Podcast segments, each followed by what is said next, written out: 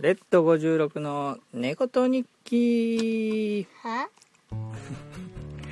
ああじゃないでしょ。えー、今日は外雨なので自炊を自炊ってことはダメですか？スキャナーを使いながら、えー、お送りしたいと思います。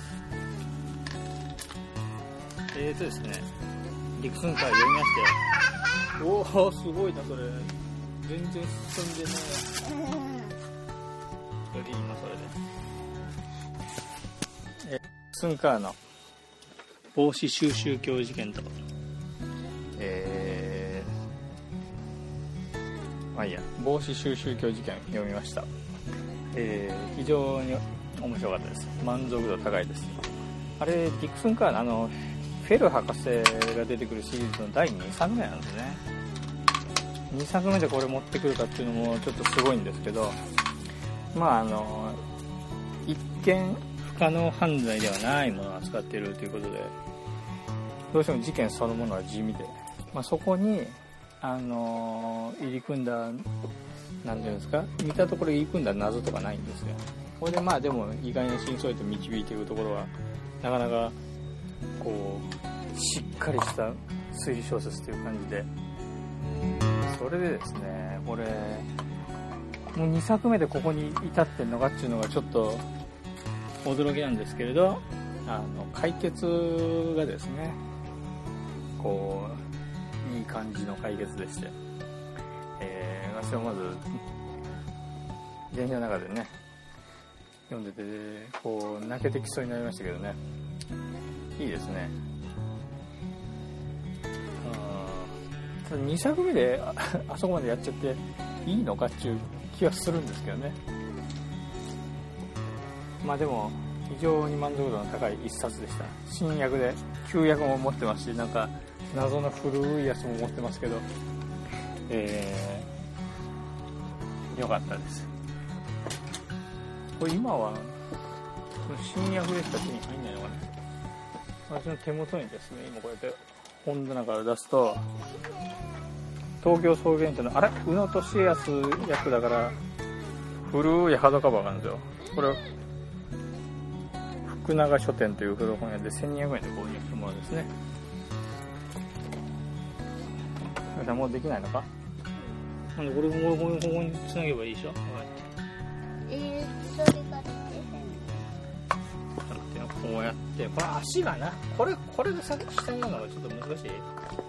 こうやってこれがこっちが重くてこうやって倒れちゃうの。これを避けるためにこっちでこっち側にビヨーンと飛び飛び出してこれでうまいことバランス取ってんな。うんそあーじゃあ見ない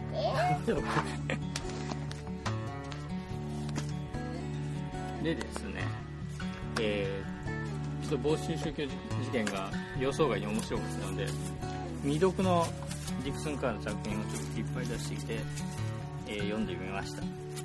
震えない男。えー、早川これ文庫になってんのかな？なってるかもしれませんけどあの私読んだのもあのポケミスですね。早川のあの新書サイズのやつですね。えー新書サイズのくせに超高いというまあ高くはないんですよね本なんだその震えない男というのを読みました。えーこれはもうしょっぱながらなんだ。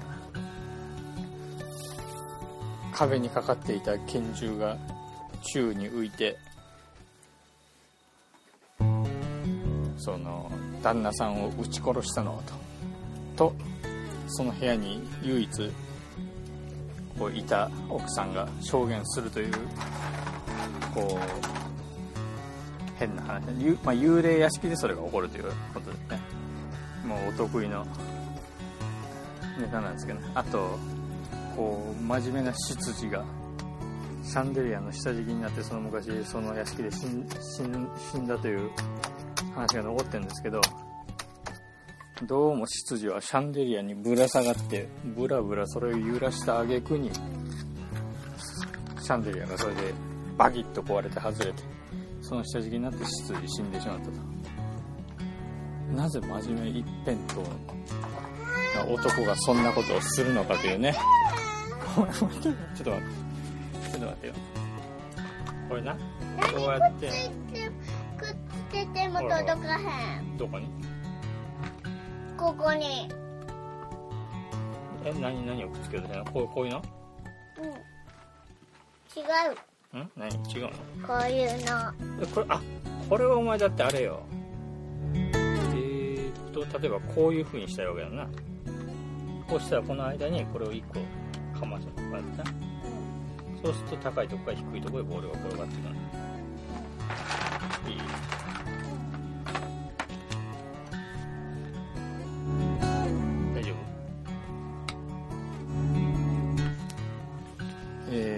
というようなね。謎を扱ってます。これもまあえー、魅力的な謎。えー、えっと思う解決。ディクソン・カーの魅力がぎっしり詰まった一冊でした。これここにな。こうやって。一個かませなこうやってな。でですね。これ解決のとこがねすごいこ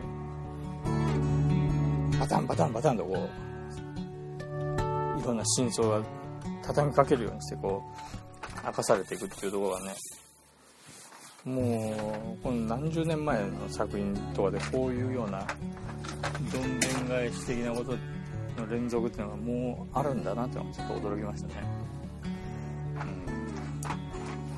うん。やるなディクソンか。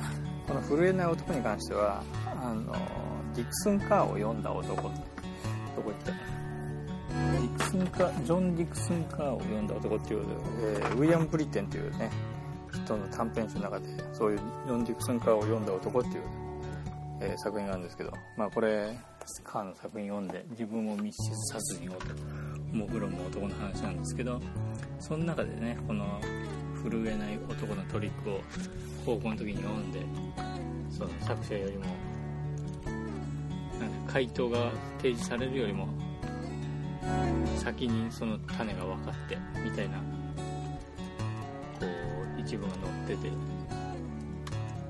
ちょっといつか読む読む時わわ分かるかなと思ったんですけど分かりませんでしたね。私には分かりませんでした。まあ基本ミステリーってあの分かんなくてもいいんですよ。騙されたと思って悔しい悔しがる。というよりは騙されたと思って楽しい。たちなのででそれで続けて、えーカーの月明かりの闇。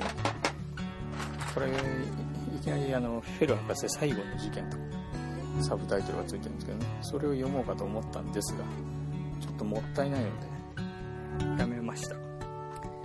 で今はえー、和夫石黒の和夫石黒の「私を離さないで」を読んでおります。これはまああの作りがな雑なんだよこれ。あれ？これもしかしてこうやってつなげようとしてたんじゃないこうだ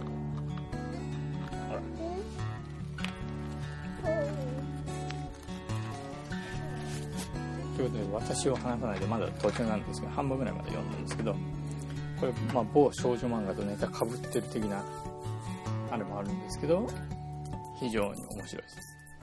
えー、ちょっとこのタイトル何から捉えてきたかっていうのが分かったところあのシーンではちょっとね、え、ちょっとさ来ますねこれをね。この先どういう展開になっていくのか、えー、もう100その先がね最後はね楽しいわけねえだろっていう感じなんですけどね。おーでもすごいですねこの、まあ、今更この超名作に対して面白いとか言うのもなんなんですが超名作と言われるだけあって非常に面白いです。倒れるな。というわけで、えー、ちょっとい今日のところはこれぐらいでさよなら倒れる。倒れないようにこうやってな。作ればいいどっちに倒れるの？これだと。じゃあこれをこうするといいかも。なあれこうするとでもダメか。やっぱこうしかできんこれでこっちにもうちょっと重いもんこれをなやればいいと思う。すんごい高くなってきたなこれ。あまだ録音してた。さよなら。はいさよなら。って言ってね。さよなら。怒ってませんか？うん